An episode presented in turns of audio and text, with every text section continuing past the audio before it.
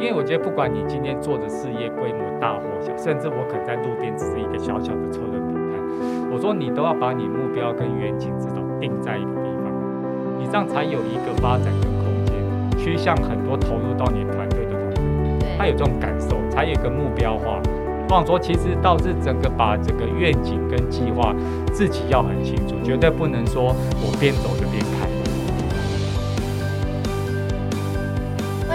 欢迎来到进击的人生，我是崔咪，我是 Dr. Selina。今天我们呃邀请到的是重量级重量级的，他是九州松饼的蔡景明总经理。等等等等等等等，给他拍手。我前一段时间跟他吃饭。他讲了，他还有一个人生最后一场战役，哇，他有一个最后的创业故事，我请他来分享，这个一定要给大家听。嗯、呃，就是说，其实我一直把自己定位成说，我是长期在帮日日本人打工，因为我们公司经营到现在十五年了，我们旗下有四十三个日本品牌，嗯，啊，包括餐饮、那彩妆、生活杂货等等，那。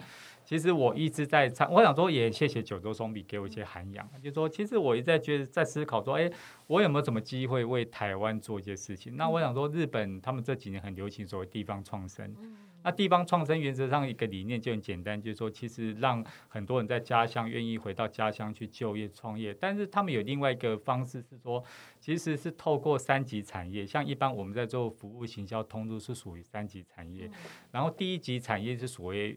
做原物料，二级是加工。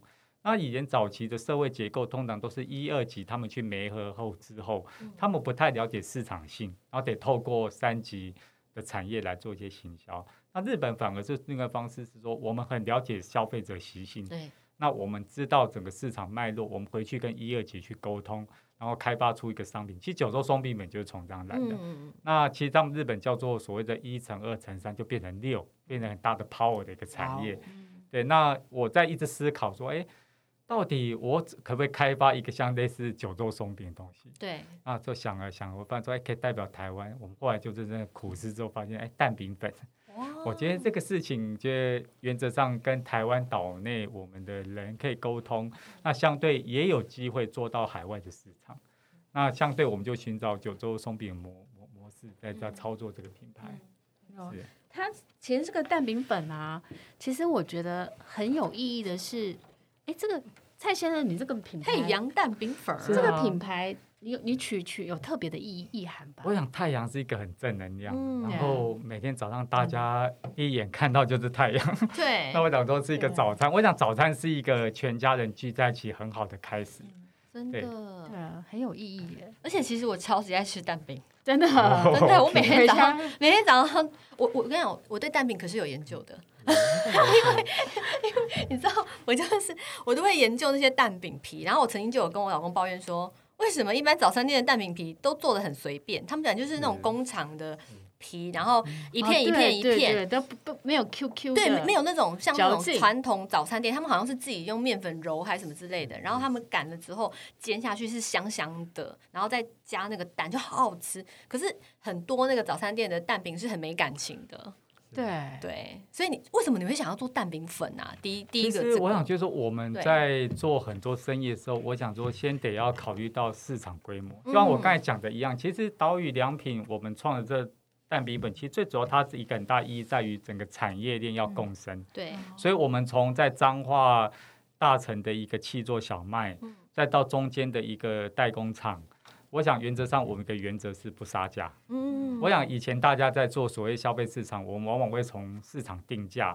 然后返回去去压压榨。这些，不要讲压榨，商讨讨论，对，到最后脆皮吃到不好吃的，得到一个合理的价。但我想说，其实我一直很希望是说，当我们在市场卖的越好的时候，其实我们从产地到生产端，他们是共有享有这个利润，而大家反而是花更多心思在讨论怎么把品质提升，而不是我们去讨论。怎么样把成本去降低这个事情？所以我想说，这个是一个很好的一个，但原则上还是得要很实际面，嗯、要能够让它销得出去。对对对，所以我想说，其实不管我们今天在诉说很多台湾小麦的困境啊，我想就是说，诉说情怀绝对是不是品牌的唯一啊？嗯、就是说，我想刚需是很重要。那消费者吃了会不会喜欢？我想才是真正一个决决决胜点。嗯我就想说，我们从配方的调制啊，到整个过程中，我想说从零到一这一段倒是我有别于以往代理。因为代理大家都把产品做好了，我直接就卖了。对，我想说从零到一，我学到非非常多的沟通等等一些问问题在。那、嗯、我讲蛋饼的市场，就我们讲在台湾一年大概有一。大概有在将近快要一千亿的一个市场，是哦，早餐市场，全民贡献了一些，有哦，基本上每天早餐都吃蛋饼。那你看，台湾有大概八百万个家庭户，嗯、我有大概算过，如果在一趴八万个家庭，每一个人只要一个月愿意吃一包，这样的蛋饼粉市场就大概市值有到一一点五亿。对，哦，那我想说，生意都是这样，就是说，我们得先把市场规模先测量出来，它有它的可能跟前瞻性。接着就是我们努力怎么去做它，对，所以我想说，其实我们对于这个品牌其实有很大的一个企图心。那我当然希望达到我所谓一个共享共好。嗯，而且它这个蛋饼粉已经有外销到海外了耶！哇，对，就可能就很谢谢今因为到今天大概第一个月，那当然就是也是海外一些华人超市啊，已经开始可能透过网络讯息，然后也开始跟公司在做订单。那我想说，其实我们还是很稳，就一步一步慢慢来。我希望把东西做好比较重要。对，我觉得做好比较重要，不要想说哦一一步就是登天的感觉。那 Kevin 在做这个岛屿良品这个事业的时候，有没有遇到什么目前比较大的困难呢？那你是怎么解决？其实说实在，就是说我们当初就是可能讲一句，我们台湾常讲说啊，有米混啦啦，所以感觉当真简单。但我想说，其实光我们从在产地的一个沟通，然后再到制造的一个沟通。嗯，那因为原则上我们里面除了所谓麦以外，还有很多谷粉，例如说可能有一些山药粉啊，然后一些米粉，然后加在里面。但台湾的整个一个光粉类，他们的产线是分开的，就是面粉体系是面粉体系，稻米是稻米的体系，所以光在这一块的一个整合过程中，其实也要需要花点时间。再也就是说，其实台湾小麦的一个产量非常少，嗯，所以。很多大的工厂，其实他们如果原则上只为了生产台湾小麦，其实因为在生产设备中，只要你一批生产完之后，它得重新清洗过机器，但是我们的量能出来，其实光支付那个清洗费都不够。对，所以在找中间愿意来搭配的工厂，也要花非常多的时间。嗯、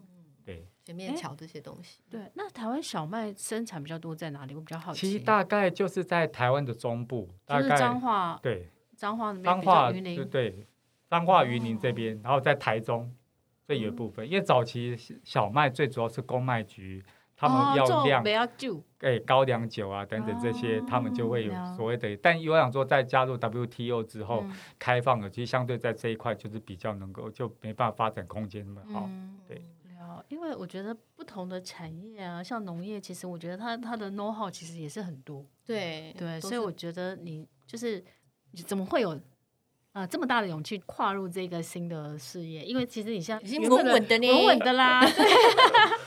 我就好像我就回回到嘛，就是可能我想就是说，这也是我觉得我自己用我的一个事业，因为当然就是说，可能我们在一个企业主，我们当然可以透过捐款啊很多方式去达到说回馈给这社会。对。但就是说这一块我们做的之外，其实我一直想去实践日本的这样的一个理念，就是说，我想说透过自己的一个力量，嗯，所以才说，如果说假设今天这样的一个蛋饼粉，我们可以达到我们预估的市值，其实我们至少可以想到说。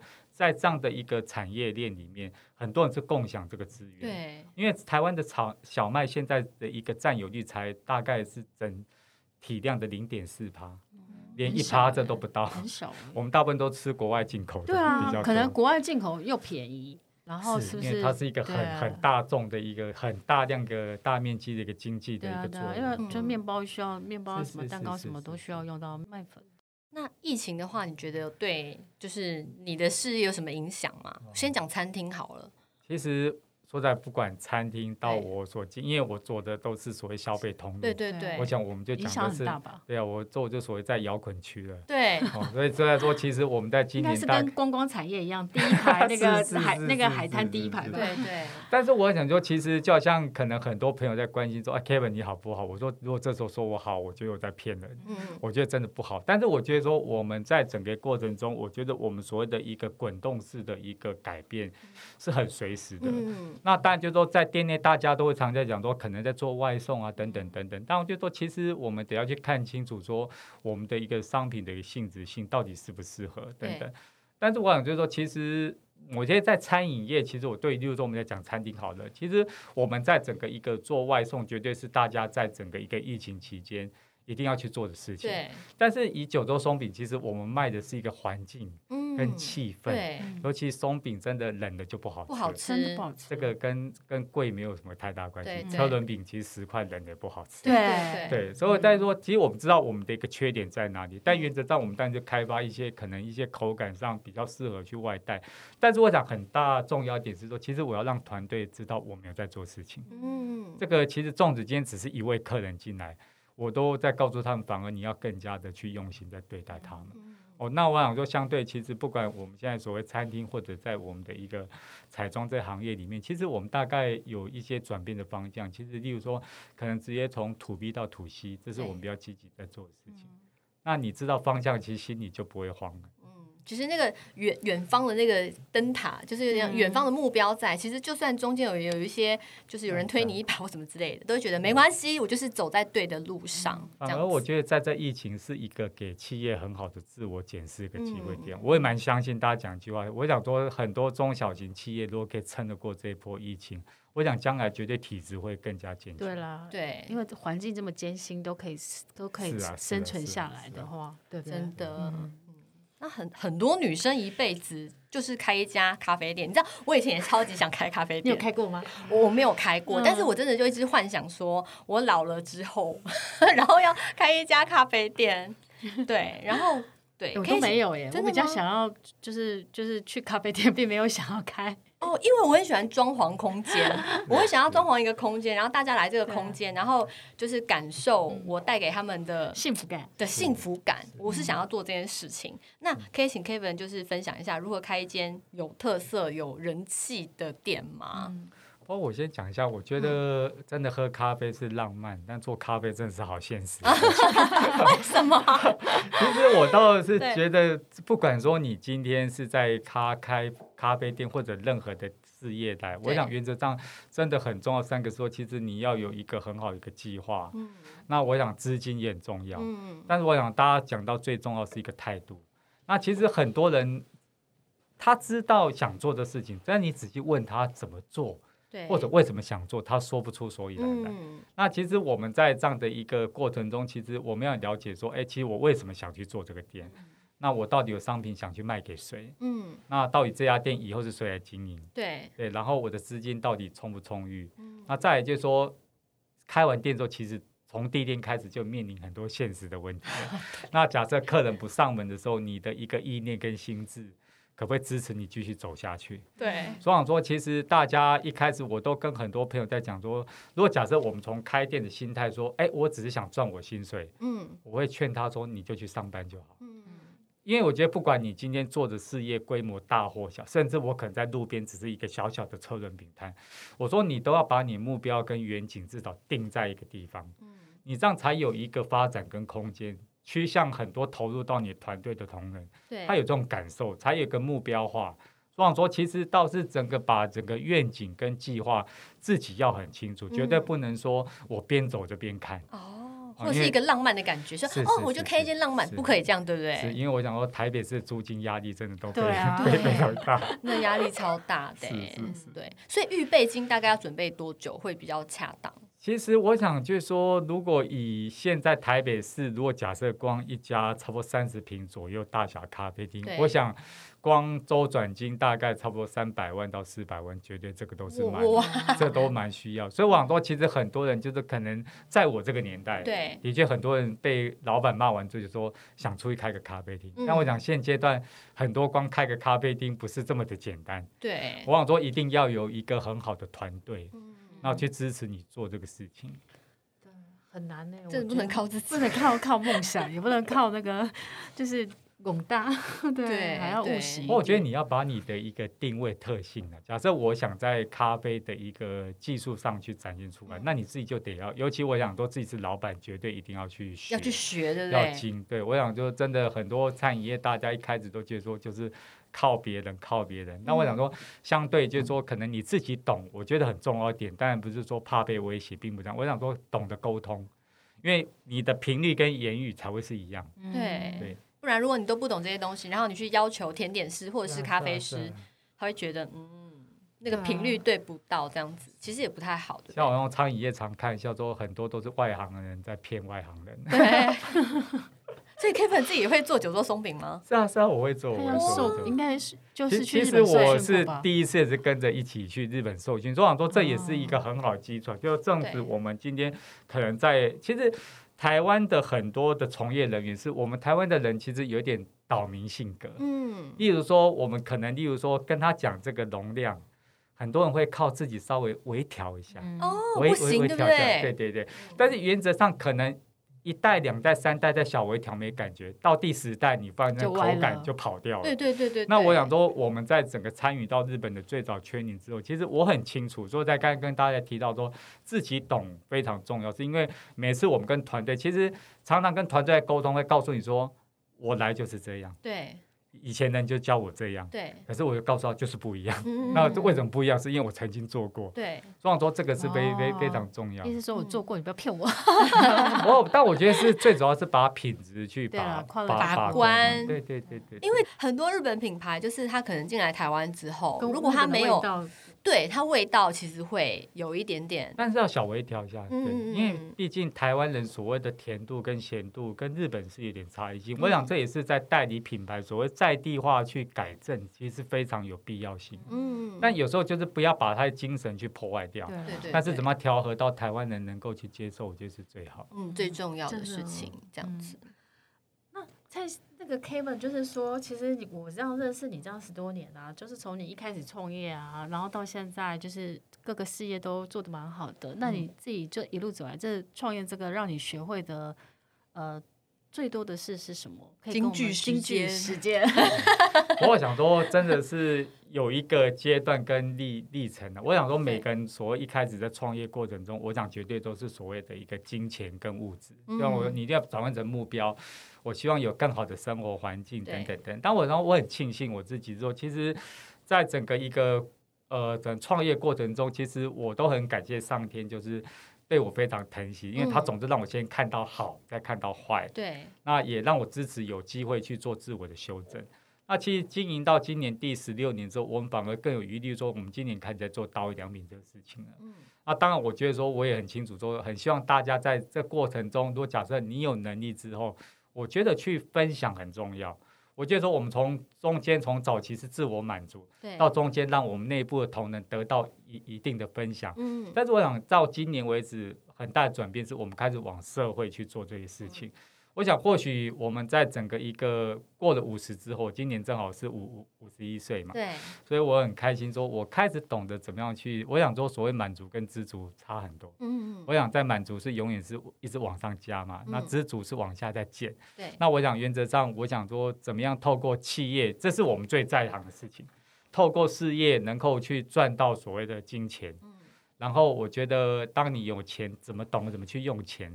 我觉得这才是你又回归到说，真的创业，真的一个最大的价值跟本质是在于这里。对，觉得很棒，很棒哦。所以我觉得不同的人生历练啊，你最后就是对创业这个题目，其实你也有不同的阐述。对对，所以我觉得其实真的是，我觉得 Kevin 已经到一个境界，他感觉好像是一个得道的高僧。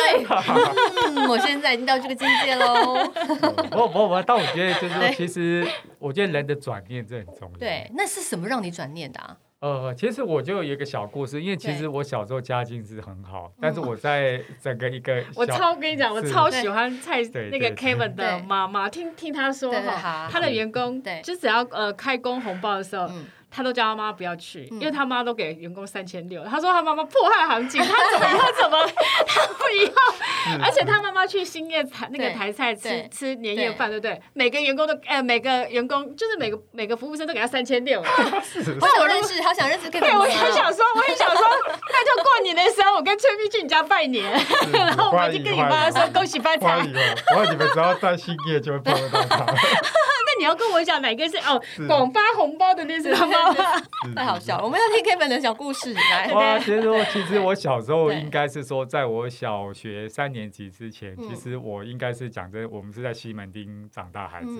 那我大概记得我小时候家里大概离学校不过才五分钟，但是我出门是有车在载的。哇哦。那也在，但但我觉得当自尊，因为其实我父母在在我三年级之后，其实在做生意失败，所以我常开玩笑，我说我是小学四年级第一个被告诈诈诈欺。我还记得我自己上到法院那一刻。对对。所以那个年代，我父母可能他们资金上各方面都很好，所以园长在赚钱的时候有帮小孩买房子，他们当监护人。当当他们生意不行的时候，就可以拿房子去抵押。对。那可能房子是我的名字有共同在里面，所以我得要。签署共同担保，在那年代是大概是这样。对。但是我就是跟很多朋友说，其实我很庆幸，就是说，其实我有一开始很好生活，再到所谓的家徒四壁，所以我大概整整就是从小学三年级到三十岁。我们的家庭，我父母才有机会重新再靠去做生意，然后重新再翻转。所以，我们大概从父母的身上得到很多之多。其实，大概对钱的看法有重新不一样的定义在。但是，我知道钱很重要，对对，绝对不能说自暴自弃。我觉得这几年，我就告诉我自己说：“哎，我们大概经历过这样生活，那甚至可能从以前，我们可能花一块钱都要。”想很多，对，甚至我常讲个故事，说可能我父母是很疼小孩。我就记得我姐姐要去考高、嗯、高高中的时候，嗯、我父母还很充了面子，然后就带着我们到西餐厅，中午的时候就沿着吃。可我发现，哎，可能吃到一半，我的妈妈都不见了，嗯、她跑去借钱。哦。对，我想说，我们曾经就经历到说，可能苦到这样的一个、嗯、一个生活中。但我觉得说，今天很庆幸说，可能从我父母常一个观念，他告诉我说，潜水潜水嘛，就是从左手出，从右手进。对。那我常跟朋友说，哎，好像这几年我也得到这样的感应，说，其实我赚的不多，嗯，但是我觉得我不缺，我反而体重越来越重。哇，不会，你看起来是很苗条啊。哦，是是是，最近吃蛋饼。好，那最后呢，我们想要就是因为很多的台湾很多的年轻人，其实他们也有想要创业的一些念头或想法。嗯、那可不可以从过来人大哥哥的一个经验，可以给我 哥哥？对，我不能说经理吧，总理吧，看一下嘛。就是对对年轻人来讲，他是大哥啊。对哦。不过我想说，大家都可能都，我想说，其实我个人在看起来，我想就是说，当然心态绝对最重要。但我想说，其实到现在为止，就是说可能大家很清楚，我想所谓的学习也蛮重要。嗯。那执行，那我想说，其实真的要一个创业的过程中，其实我们光在制造过程中，我们就要去懂它怎么去所谓的一个制成啊，跟所谓的一个成本概念，那甚至我们在所谓的一个财务上。也要懂得怎么去看报表，嗯，很多人只会做生意，不会看报表。对啊，所以你可以后来有学看报表，是不是？他去上了这一这一定都得要看看看。他上了很多商周的课。是是是。然后我想说，其实，在带人上，我们就要懂所谓管理跟领领导。所以我想说，其实真的不管你今天事业体多大，我觉得真的每个创业者，我都对他们非常敬佩。那我想原则上说，在一旦创业，我将制定所谓的不归路呀，就是说只有往前走，那没有可能往后退。那我想说，你的心境跟历练中，其实我们在早期创业过程中，光资金到处求人，对，其实说在也曾经为了五万块快跪跪跪到地上，嗯、对。那我想说，其实点点滴滴，只是说我们很希望说，说的，其实你的心中对于那个目标跟愿景，假设是真的有的话，其实我觉得这是一个这蛮大注意。我觉得在创业过程最怕是你对于将来绝望。哦，我我我觉得这个是很重要，嗯、就是说你对于你人生规划中，你一定要有一个这蓝图出来。纵使一开始是看起来是很奢华，例如说我希望有两栋房子、三台跑车，我觉得都无所谓。这对于创业的人是非常重要的，因为有这些信念，你才有办法一直往这方去冲的。嗯、但我很最后也希望大家就是说，当你拥有这些东西之后，你愿意再把它分享给其他人。我觉得你会觉得你人生最后会更更加开心，更圆满的感觉。开心开心，嗯，好棒哦！今天我非常非常开心，Kevin 来跟我们分享了很多他自己创业的一些新的过程，这样子。然后也祝就是他的那个蛋饼粉这个生意可以来来来打个广告来哈，岛屿良品太阳蛋饼粉，对，感觉很好吃，真的可以送给我们观众那个一包，那没问题，没问题，只要来我们来做一个小小的，就是嗯游戏，就是说呃听我们 Podcast 在那个我们的下面留言，就是说。蔡先生的蛋饼粉对的品牌岛屿良品，对，然后就可以有机会得得到这个蛋饼粉。我们上线一周之后抽奖，好，公开抽奖，然后也希望大家可以多多支持那个这这个台湾很棒的品牌。对，谢谢，谢谢 Kevin，谢谢大家，谢谢。晋级人生，我们下次见啦，拜拜。